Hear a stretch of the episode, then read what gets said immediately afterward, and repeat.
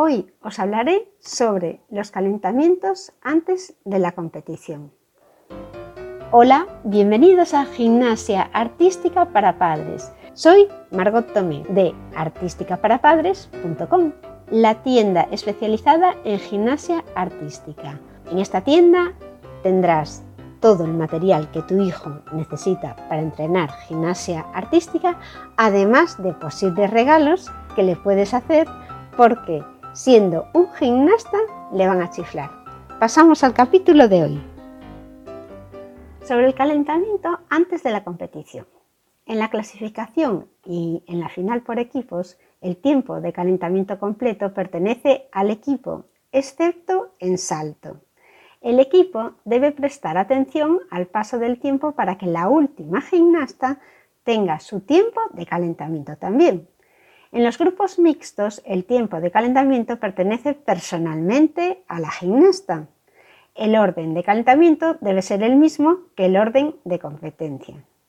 Habréis visto en las competiciones que cuando hay un, campeonato que es individual, las gimnastas van calentando según el orden al que van en el que van a competir y, además lo hacen por aparatos.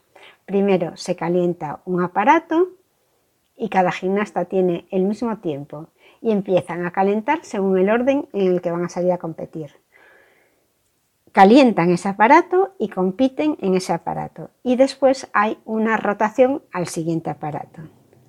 La finalización del periodo de calentamiento se indica con un gong o bueno, o avisan por un micrófono, depende de, la tecnología que tengan en ese, en ese pabellón. Si en ese momento la gimnasta todavía está sobre el aparato, puede completar el elemento o la secuencia comenzada. A continuación del periodo de calentamiento o durante una pausa de la competición, el aparato se puede preparar máximo dos personas en paralelas pero no se puede usar, se puede colocar o ajustar.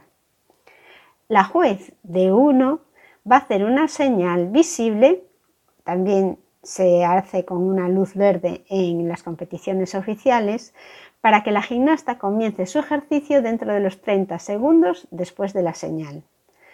Todo, como veis ahí en, en, la gimnasia artística, en las competiciones, está estipulado y va por tiempos.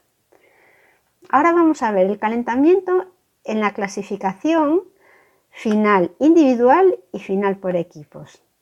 Cada gimnasta en competencia, incluida la sustituta de una gimnasta lesionada, tiene derecho a un periodo de calentamiento en el podio, inmediatamente antes de la competencia en todos los aparatos, de acuerdo con el reglamento técnico que rige la competencia.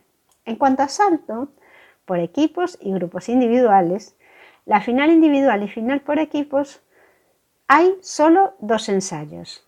La clasificación para la final por aparatos y final por aparatos tendrá un máximo de tres ensayos y así es como se hacen los calentamientos durante una competición de gimnasia artística. Antes de una competición, de todas formas, los gimnastas suelen ir el día anterior al pabellón para entrenar en el sitio que realmente van a competir. Y suelen estar pues o la mañana o la tarde. Estos horarios de entrenamiento se distribuyen según los grupos que vayan a participar. Después, al día siguiente, cuando ya es la competición, también tienen un momento de calentamiento, que es al principio de todo, que van calentando por aparatos todos los grupos juntos y, van rotando. Les dan un tiempo en cada aparato y se rota. Y a lo mejor si compiten muchos equipos, también calientan al principio todos, todos juntos y según los aparatos. Una vez que empieza la competición, es cuando se hace el orden que os he comentado antes. Se hace un calentamiento por aparato siguiendo los órdenes de competición y después se compite en ese aparato hasta que se acaba, hasta que acaban todos los aparatos, la competición en todos los aparatos, que dará lugar a la rotación de aparato. Hasta aquí el programa de hoy. Este programa está patrocinado por la tienda especializada en gimnasia artística y que puedes encontrar en artísticaparapadres.com. Mi nombre es Margot Tomé y estaré encantada de recibirte en el siguiente programa.